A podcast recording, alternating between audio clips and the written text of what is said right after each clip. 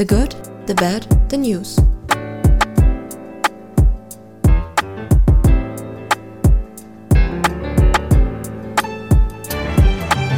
Hallo und herzlich willkommen. Hallo.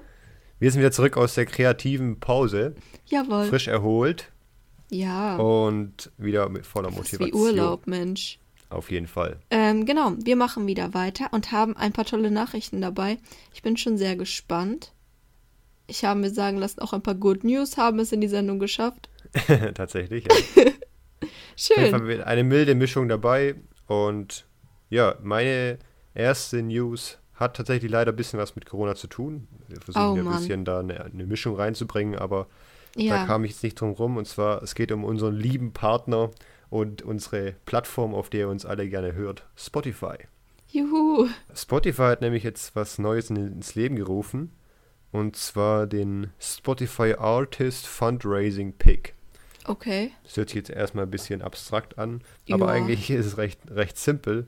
Und zwar können Künstler über Links in ihren Profilen Spenden für sich eben sammeln oder eben für auch für Hilfsorganisationen Okay. einsammeln. Also ja, es gibt eben zwei Wege, weil eben aktuell natürlich viele Künstler aufgrund von ausgefallenen Touren äh, in finanzielle Engpässe geraten, sag ich Ja, mal so. klar. Deswegen dieser Move von Spotify, dass man eben da jetzt ein Spendenportal bei sich auf dem Profil quasi einrichtet, wo dann Leute eben mit ganz verschiedenen Möglichkeiten spenden können. Schön. Gibt es eben noch eine spezielle App, die heißt Cash App. Habe ich auch noch nie gehört, muss ich Nee. sagen. Aber die übernimmt wohl einen Großteil dieser Zahlungen und legt dann irgendwie bei jeder Spende, oder nicht bei jeder Spende, aber bei, bei jedem Account immer 100 Dollar obendrauf. Also das äh, finde ich ein ganz guter Ansatz so. Und Mhm. allgemein muss man sagen, Spotify soll wohl schon neben dem selbst eingerichteten Hilfsprojekt eben auch bestimmte Musikstiftungen unterstützt haben und auch schon einiges an gewisse Gesundheitsministeriums der USA und die WHO und alles. Die, Wow, die machen okay. wirklich richtig viel in, in, in Spenden. Äh, gerade. Das ist ja mal das wollte ich schön. mal loswerden. Gut. Gut zu wissen. Also falls ihr jetzt euren Lieblingskünstler ein wenig supporten wollt in der Zeit und ihr gerade noch ein bisschen was auf der hohen Kante liegen habt, dann könnt ihr mal hier euren Lieblingsschlagersender ein bisschen was zusenden. Ja. Gut. Ich wechsle das Thema und freue mich, dir und euch mitteilen zu dürfen, dass es in dieser Folge überhaupt nicht um Donald Trump gehen wird. Und das ist doch mal schön. Hey, Ja, das ist eigentlich ein Grund zum Feiern hier. genau. Es geht um jemand anderen. Es geht um seinen guten alten, ja, Brother from another mother, Kim Jong-un. Der soll heute unser. Thema sein. Ja, denn nicht nur wir sind heute zurückgekehrt an die Mikrofone, sondern auch Kim Jong-un ist zurückgekehrt. Nach drei Wochen Abwesenheit. Niemand wusste, wo er war. Er ist wieder da. Und er hat sich gezeigt, wo? In einer Düngemittelfabrik. Das würde ich auch, das wäre der erste Platz, wo ich mich dann wieder Ja. inszenieren würde. Auf jeden Fall. So, eins nach dem anderen. Also gestern soll das wohl gewesen sein. Bei der Zeremonie zur, zur Eröffnung bzw. Fertigstellung dieser Düngemittelfabrik ist er eben aufgetaucht. So berichten es zumindest nordkoreanische Medien. Das kann jetzt natürlich niemand Unabhängiges bestätigen, ne? Ja. Aber so, da gibt es auch Fotos und so, so ist das jetzt erstmal. Ja, über dieses Verschwinden oder diese dreiwöchige Abwesenheit wurde aber irgendwie nichts, also dazu wurde, das wurde nicht kommentiert. Von ihm oder auch von den Medien nicht. Interessant. Okay. Genau, vielleicht nochmal zum Hintergrund, ne? Hm. Die staatlich kontrollierten Medien Nordkoreas hatten ja 20 Tage lang nicht mehr von Auftritten des Machthabers berichtet, obwohl, und das muss man dazu sagen, der April so ziemlich der wichtigste Monat im nordkoreanischen Kalender ist. Das ist natürlich schon, Denn schon, schon Ja. äh, eine komische Situation dann. Ominös. Das war wirklich seltsam. Ja, ominös. Denn am 15. ist quasi der super duper höchste Feiertag des Landes, der Tag der Sonne, der Geburtstag von Staatsgründer Kim Il-sung, also dem Großvater von Kim Jong-un. Mhm. Und da ist er einfach nicht erschienen. Und das geht eigentlich gar nicht, sowas. Ja, klar. Und dann, zehn Tage später, noch ein Gedenktag zur Gründung der koreanischen Volksarmee, wo er ebenfalls nicht anwesend war. Da ist natürlich die Gerüchteküche hochgekocht, ne? Auf jeden Fall, genau. Was, Ja. gab, was waren denn die wildesten Verschwörungstheorien so? Also, dadurch, dass natürlich von Seiten Nordkoreas da nicht wirklich was kam, haben sich äh, andere Nachbarländer auch ihre Gedanken gemacht. Südkoreanische Zeitungen oder im Speziellen eine Internetzeitung berichtete, dass eben Kim Jong-un sich einer Herzoperation unterziehen musste, die wohl nicht so gut gelaufen sei. Auch interessant, dass er ja erst 36 ist eigentlich und da schon, schon eine wilde Herz-OP hinter sich bringen muss oder wie auch, wenn es so sein soll. Genau, also er wird ja auf 36 Jahre geschätzt. Ja, ähm, ist aber übergewichtig und sehr starker Raucher. Also er ist, er lebt nicht so so gesund. kann man sagen. Und was man vielleicht auch noch dazu sagen muss, dass sein Vater 2011 ja tatsächlich an einem Herzinfarkt gestorben ist. Ah, okay. Eine japanische Zeitung ähm, berichtete, dass der Diktator eben im Koma liege nach einer vermeintlichen Operation. Und ein Fernsehsender aus Hongkong ähm, ging schließlich so weit zu sagen, er ist an einem Herzinfarkt oder an der Herzoperation, an den Folgen gestorben. Das hat sich wahnsinnig verbreitet, vor allem über Twitter auch. Ja, Und dementiert wurde das Ganze so ein bisschen von Beratern der südkoreanischen Regierung, die meinten, nee, das ist alles Quatsch. Der ist irgendwie in einem Feriendorf im Osten des Landes. entspannt. Ähm, entspannter bisschen. Ja. Äh, China hatte sich nicht dazu geäußert, hatte aber, und das hat die Gerüchte nochmal so ein bisschen befeuert, wohl eine Delegation mit Regierungsvertretern und Medizinern nach Nordkorea geschickt. Das hat natürlich einen Beigeschmack. Ja, gut, so die Lage jetzt ist er halt wieder aufgetaucht, vermutlich. Ähm, freudestrahlend wurde er bejubelt, eben in dieser Düngefabrik. Und sah kerngesund aus, oder wie? Genau, kerngesund. Also alles bisschen seltsam. Man muss dazu sagen, 2014 war er schon mal verschwunden gewesen, damals sogar sechs Wochen lang und danach mit einem Gehstock wieder ähm, aufgetaucht. Also damals hat er wohl tatsächlich gesundheitliche Probleme gehabt. Okay. Und was jetzt der Fall war, ist natürlich schwer zu sagen. Ne? Über ihn selbst weiß man ja auch nicht so viel. Eben dieses geschätzte Alter, dann er ist wohl verheiratet, hat wohl ein bis vier Kinder. Und was mir noch, was ich noch interessant fand über seine Familie, ein kleiner Exkurs. Wusstest du, dass einer seiner Halbbrüder, King Jong-nam, der war wohl etwas regimekritisch und ist deshalb auch ins Ausland gegangen. Und der wurde 2017 auf einem Flughafen bei einem Anschlag mit Nervengift umgebracht. Huch. Ja, das hat jetzt nichts mit der Story zu tun, aber das fand ich Nee. trotzdem wild. Ja, das ist schon interessant und nicht bekannt vielleicht, tatsächlich. Nee, ich wusste es nicht. Ähm, wenn wir uns die Familie anschauen, eine Person, die aber vielleicht doch noch wichtig ist, ist seine jüngere Schwester Kim Jo-jong. Die macht nämlich gerade ziemlich Karriere in der Politik in Nordkorea. Also die ist vor kurzem erst zum stellvertretenden Mitglied des Politbüros ernannt worden. Das ist so ziemlich das höchste, höchste Gremium der Regierungspartei und ist zudem auch noch die Propagandachefin ihres Bruders. Oh, okay. Also die macht gerade ziemlich Karriere und wurde eben jetzt in dieser, in dieser Zeit, in der schon quasi sein Tod vermutet wurde, als Nachfolgerin so ein bisschen gehandelt. War übrigens auch gestern wohl bei seinem Auftritt, also am Freitag, an seiner Seite. Interessant, interessant, was da so läuft, Mensch. Ja, also ja, man kann natürlich nur spekulieren, ich weiß nicht. Hast du da irgendwie eine Meinung? Was glaubst du? Was geht da Gut, vor ich meine, wenn das jetzt so der normale Ablauf ist, wie man 2014 schon gesehen hat, dass er da auch einfach mal weg ist äh, und wieder kommt, dann vielleicht hat Mhm. das gar nicht so viel zu bedeuten. Dass das vielleicht einfach ab und zu mal passiert bei, bei denen in Nordkorea und da Ja, aber sich keiner. Damals, tauchte er dann mit, mit einem Gehstock und so auf, ne?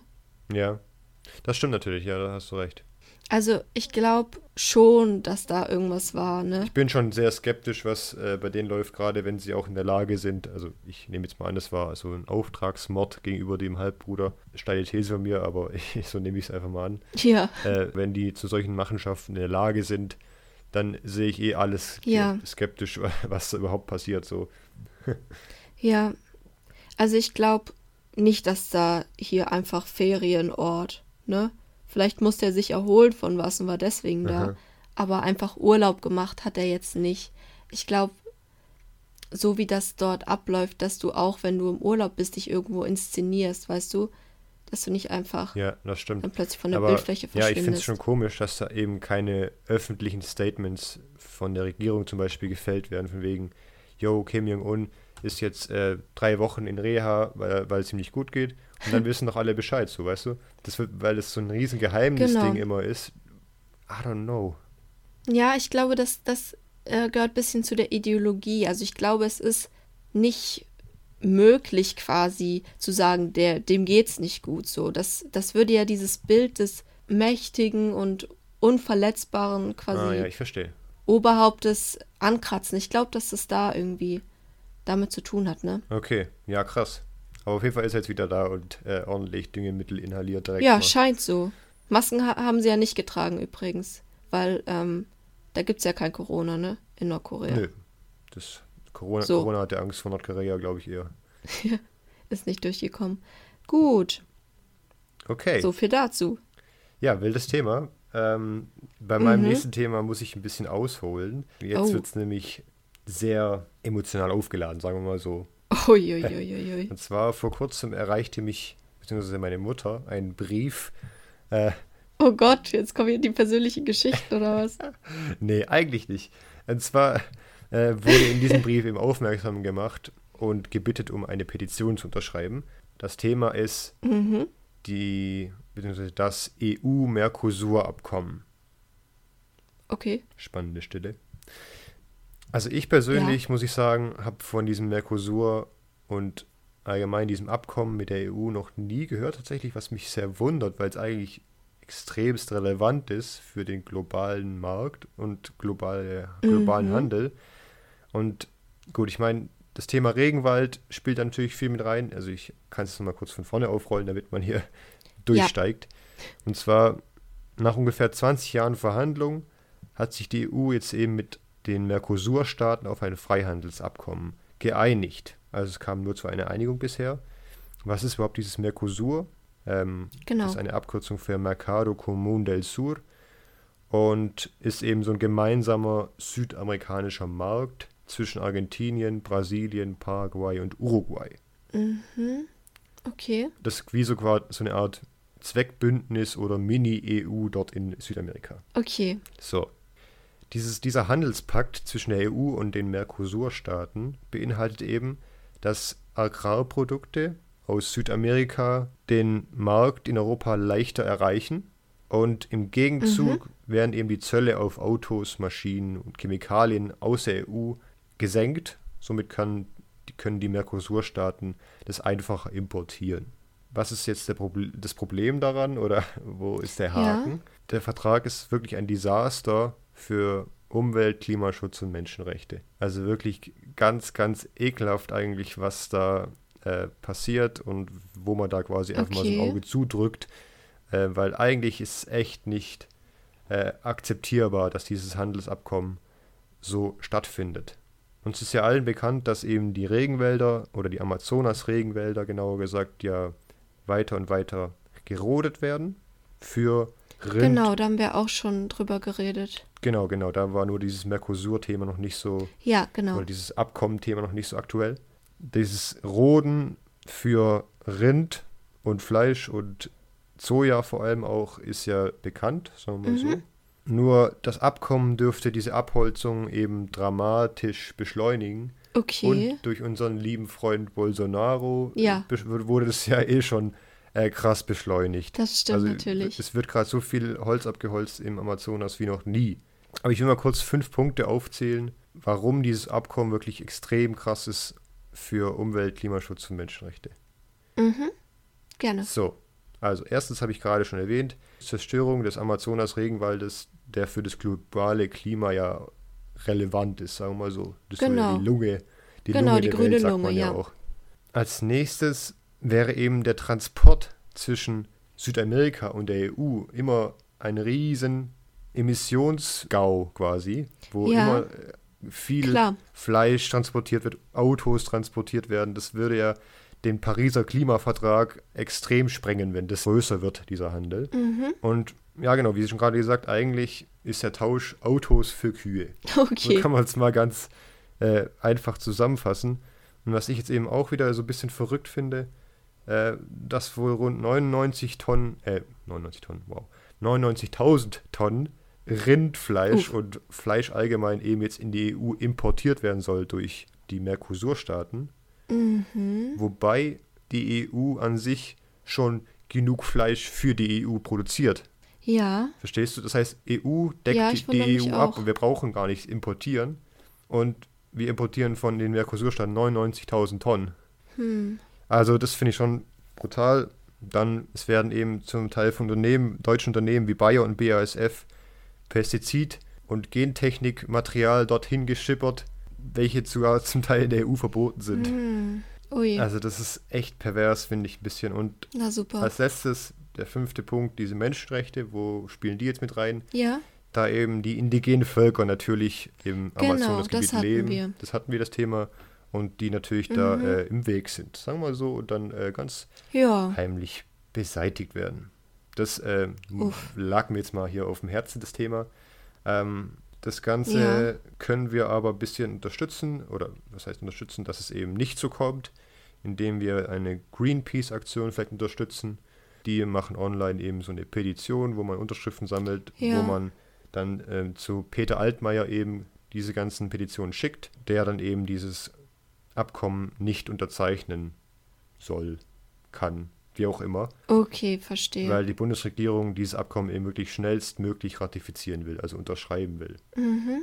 So, das war jetzt lange gequatscht, aber ich wollte einfach mal auf diese Lage in Brasilien Ja. aufmerksam machen, weil ich finde das eigentlich echt krass und es wird auch gar nicht in den Medien beschrieben, behandelt, finde ich. Nee, habe ich jetzt so noch nicht gesehen, das stimmt. Äh, obwohl das eigentlich schon was Verrücktes ist, was da so stattfindet.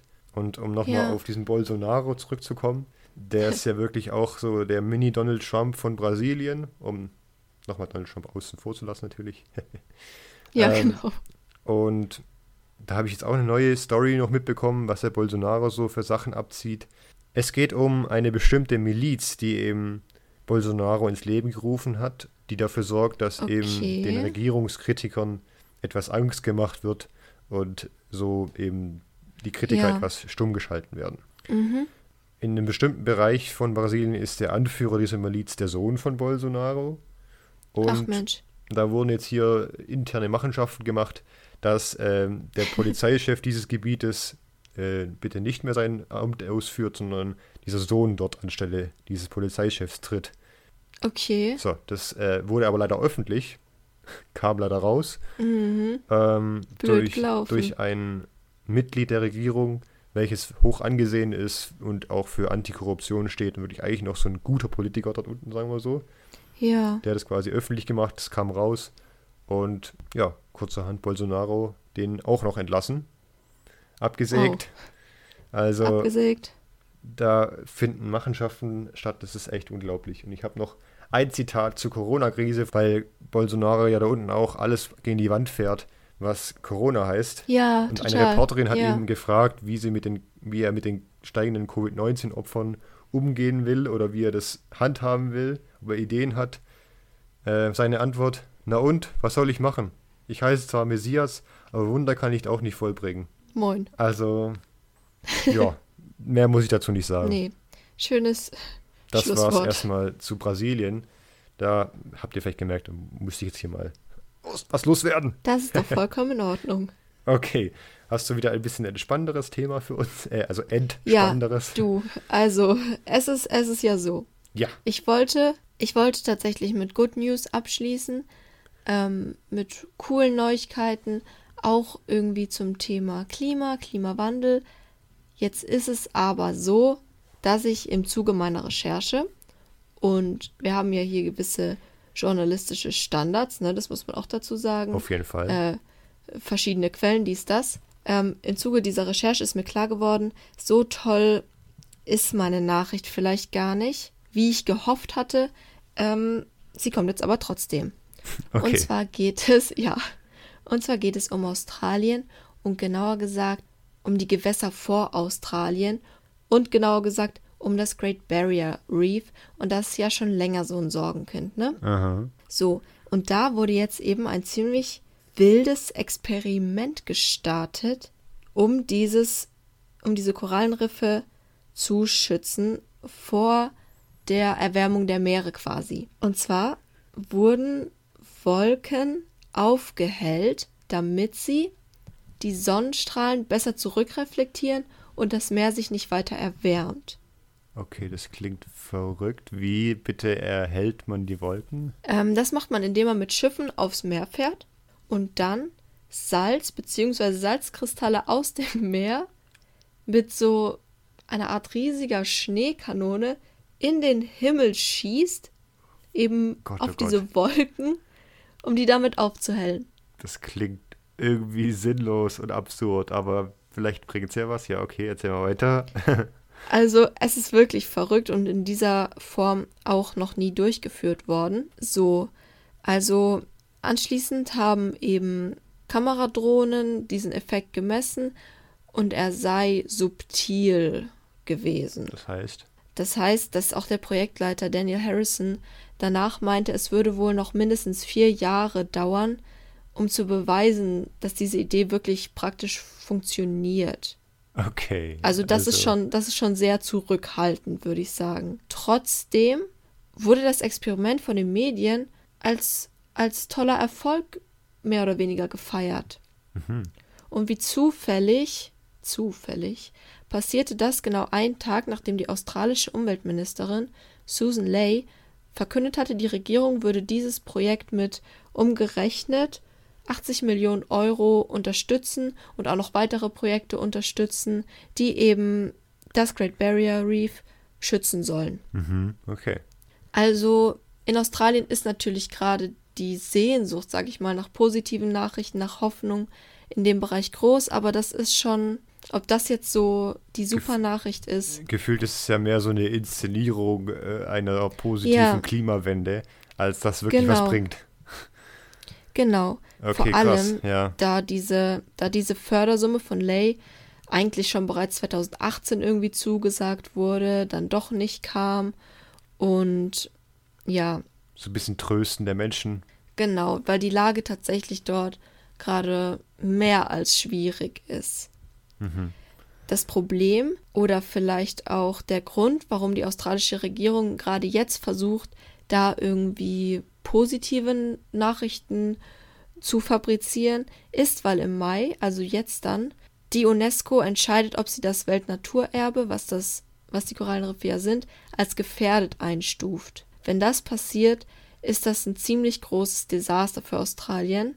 Nicht nur fürs Image, sondern auch für die Wirtschaft, denn an diesem, an diesem Great Barrier Reef hängen 64.000 Jobs und umgerechnet 4 Milliarden Euro Umsatz im Jahr. Boah, okay, krass. Ja, das und wäre die alles werden wegfallen. dadurch natürlich gefährdet, ja. Okay. Also es ist schwierig. Es ist ja so, wenn man sich das anschaut, dass diese Korallenriffe in den letzten fünf Jahren drei große tödliche Korallenbleichen hinter sich haben. Ja, davon habe ich schon mal gehört, tatsächlich, ja. Genau, also diese Korallenbleiche vielleicht kurz, die bedeutet quasi, dass wenn es im Meer zu warm wird für die Korallen, wenn sich das Wasser zu sehr erhitzt, stoßen sie quasi, ja, mehr oder weniger aus Verzweiflung die Mikroalgen aus, die eigentlich in ihnen, in ihren Zellen leben und die auch ihnen ihre Farbe und ihre Energie geben. Ja.